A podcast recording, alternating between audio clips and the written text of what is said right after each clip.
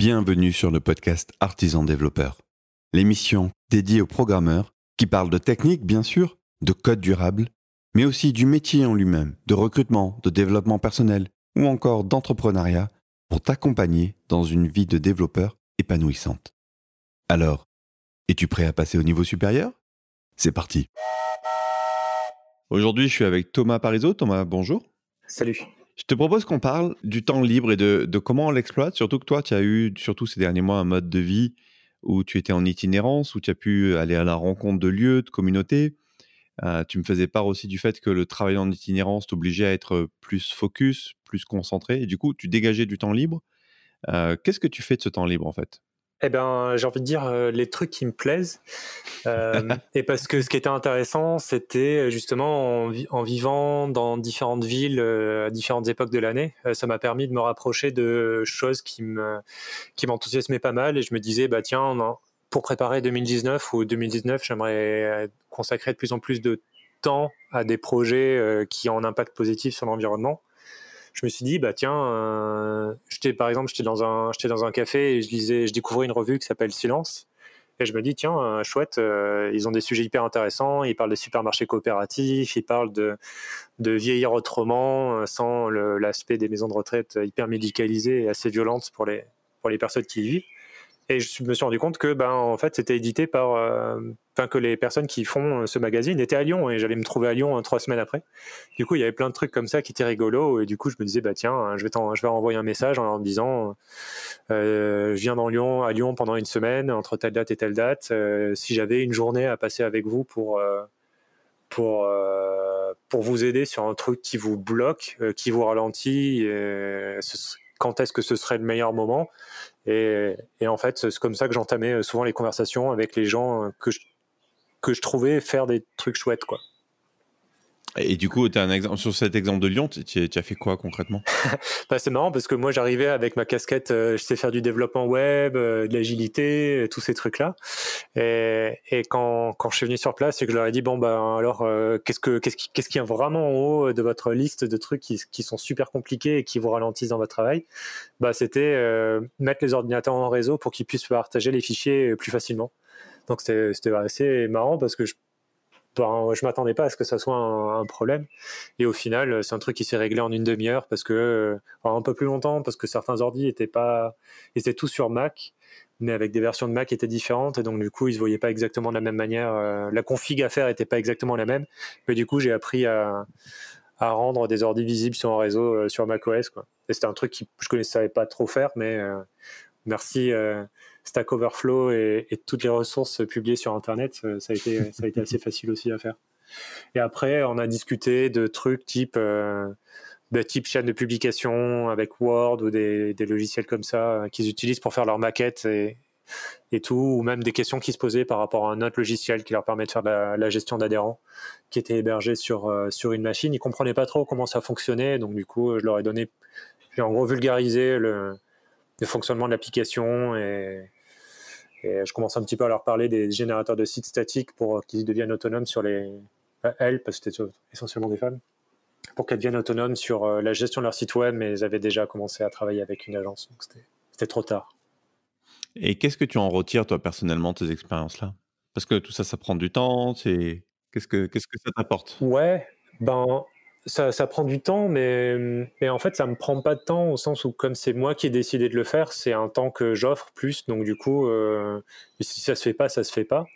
Euh, et je me dis, eh ben, ce que j'en retire, c'est, je me dis, ben, je suis content d'avoir été, ben, de m'être senti utile et les avoir fait progresser sur, euh, bah, sur un truc sur lequel finalement ça leur bouffe du temps au quotidien et c'est un temps qui peuvent être, peuvent, qu'elles peuvent réutiliser pour faire autre chose qui est vraiment leur, leur, corps de métier.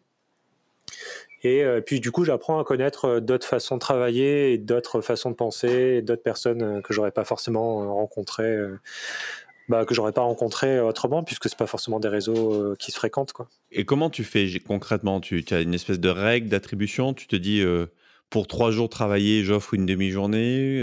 ça marche à l'envie, à l'opportunité? Est-ce que comment tu calcules ou pas d'ailleurs? Eh ben, eh ben c'est marrant, bah ouais, en fait je calcule un petit peu. Je regarde euh, du coup dans le logiciel comptable qu'on a, je regarde euh, où on en est au niveau de la trésor, où on en est au niveau de la facturation.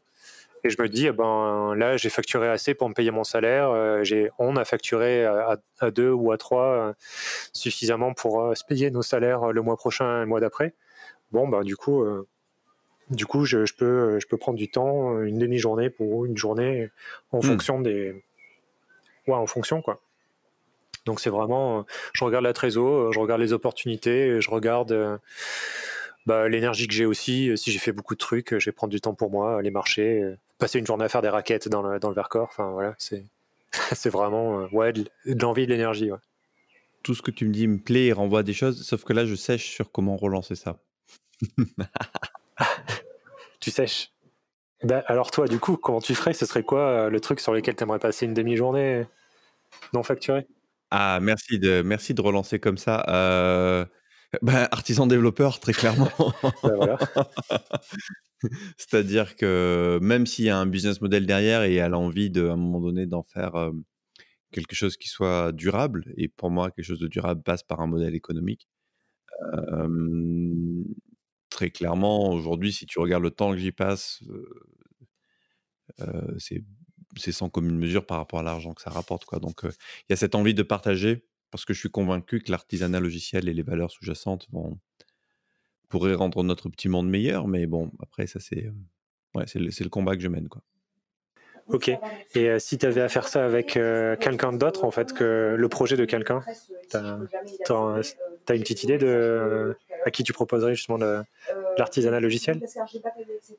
Ben, j'ai envie de te dire avec les sociétés que j'accompagne, les clients que j'accompagne déjà aujourd'hui, j'ai du mal à voir comment je pourrais faire du. En fait, la dimension bénévole, je la vois par le, par tout le côté, par tout le contenu que je crée.